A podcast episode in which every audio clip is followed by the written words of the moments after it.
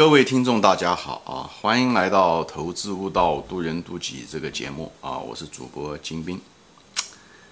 今天呢，我们就谈一个很重要的一个概念啊，特别在企业经营分析中啊，就是什么呢？就是需求是分析一个企业的第一要素啊，其次才能谈到所谓的竞争啊，竞争或者是护城河，它只是一个企业的第二要素。很多人在分析企业的时候，把这个关系给它颠倒了，或者是把第一要素给忽视了，就是需求啊。呃，一谈到企业分析，就谈到护城河啊、竞争优势啊这些东西，这个把这个重要性这个关系给它颠倒了啊。因为没有需求，对吧？稍微有一点点常识的人都知道，其实别的东一旦没有需求，一切都免谈，别的东西都免谈，对不对？你再有护城河也没有用，再有竞争力也没有用，对不对？这个企业，呃，都没有需求了嘛，对不对？所以你护城河再宽再深，对不对？但是里面城里面已经没有东西了，对不对？已经没有财宝了，那你要那个护城河有什么用呢？那市场都没了，对不对？你就没有用，再坚固的护城河也没有意义，对吧？所以。嗯，所以这个大家要很清楚啊，就是因为一个没有需求或者是一个需求正在消失的行业啊，这个企业再有竞争力，哪怕是这个行业中的龙头也没有意义啊。你再有定价权，嗯，但是别人不买你东西了，或者是你这个在这所有的竞争中你是最厉害的，只有你能生产出来那个东西，但是别人再不需要这些东西就没有意义，对吧？呃，因为时代都在变，社会都在变，其实需求其实人的技术也在变，以后人的需求也在变。我举个例子啊，就像一百多年前，对不对？人们嗯，交通工具都是马，所以你当时那些做马具的就给人家定定那个马掌的那个呃鞋匠，对不对？你哪怕定的再好，你你你的技术是最好的，你做出来是最好的那种马具。但是现在也都没有市场了，因为这个市场没了，这个需求没了，所以你哪怕这里面的龙头也没用，对不对？就像最最近这几十年，对不对？以前的时候，什么修电视机啊、修收音机啊，那个是个很赚钱的行业，对不对？那现在人们，对吧？人们基本上不修电视机了，对不对？人家就买更新换代很快，所以这方面需求也就没有了，没有人愿意修电视了，所以这需求没有。哪怕你是修电视机里面的佼佼者，又怎么样了呢？对不对？所以。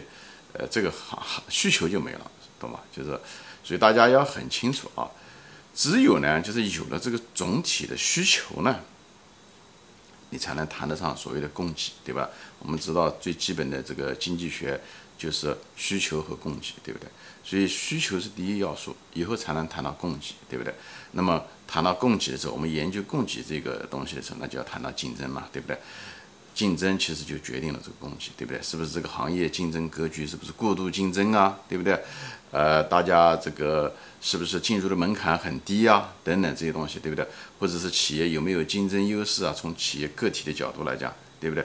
有没有竞争优势啊？呃，有没有护城河？哎，你真的这个这就是关于供给方面的东西，对不对？但是没有需求不谈，就是何谈供给，对吧？所以这所以这个东西要很清楚，对不对？所以你在这个，也就是帮助你呢，就是，呃，选择一些行业，行业也是一样的，就是一个需求是一个，其实一个企业是在一个行业中，所以首先要研究的是这个行业的总体需求有没有，或者是大不大，对不对？你如果行业就没有需求，那企业产品也不会有需求的，对不对？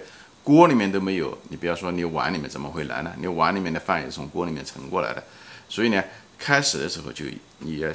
研究也好，选股也好，什么东西，你首先要选选择这个行业，这个行业需求大不大，总体大不大，它稳定不稳定，对不对？它不能够希望一个，呃，在一个消失的一个需求中，对不对？那么也不行，对不对？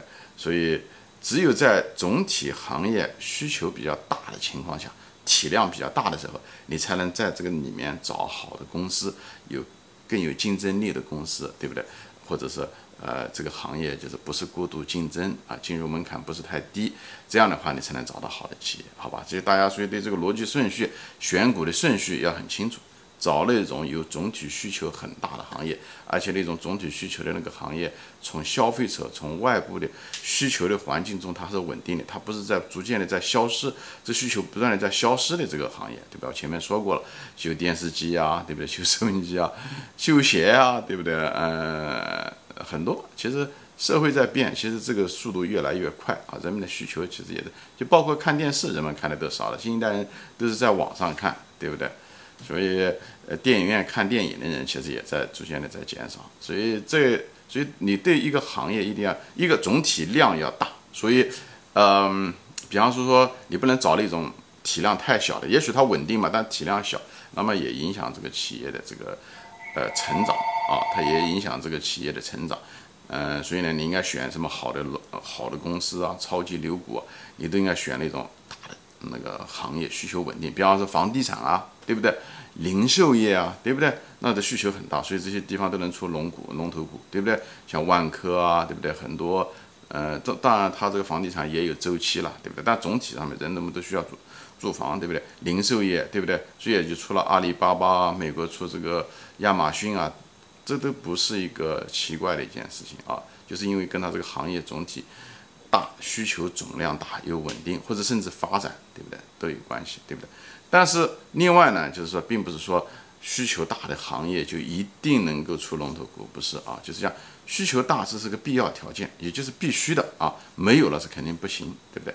但有了不代表是说一定会怎么样，所以我讲过，在投资中没有一个充分条件，就是一旦有了这个条件，就一定会怎么样怎么样，这样不是的。但没有是肯定不行。老师地方讲的就是这个意思，就是你在选，你就是说白了，你就把那些没有什么需求或者是需求的空嗯总量比较小的那些行业，你尽量把它排除掉啊，你尽量把它排除掉，就不要买这些公司。因为他们的潜力都是比较小，而且有的更糟糕，它还恶化，对不对？需求还在恶化，所以就是这些东西，就是大家在选股啊、选行业中，这是最起码的一些逻辑顺序啊。从行业角度开始，从需求怎么样，哎，这些东西，啊，稳定不稳定，这是最基本的条件，对吧？是实际上是从你要分析需求的时候，实际上是分成有两两种啊，一种是。它需求大不大，总量大不大？哎，这个东西我前面讲了，房地产也好，零售也好，教育也好，医药也好，这都是非常非常大块的啊。还有的呢，就是更厉害的，就是什么呢？这需求可能当下不是特别大，OK，但是呢，这个趋势是会越来越好，越来越好。那么你能看到这种变化和趋势，这种人是最最厉害的。啊，但这种人凤毛麟角啊，大多数人，你看很多专家说这个说那个，但是真正能够看到这种需求的人并不多，而且因为这个芒格说的，真正能够看到变化的人可以赚大钱啊，但大多数人都不具备这个能力圈啊，所以我们大多数人选择的是跳啊两米的栏啊，不是跳七米的栏，就在这啊，因为这一块你要选择的话，有很多所谓的新兴行业，最后其实都没有，或者是竞争过度啊，最后你也赚不到钱。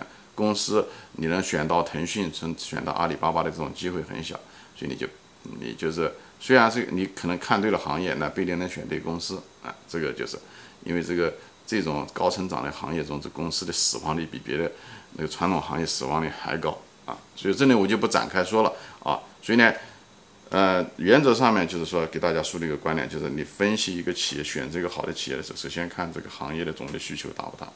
或者是这个行业的需求是不是在一直在增加？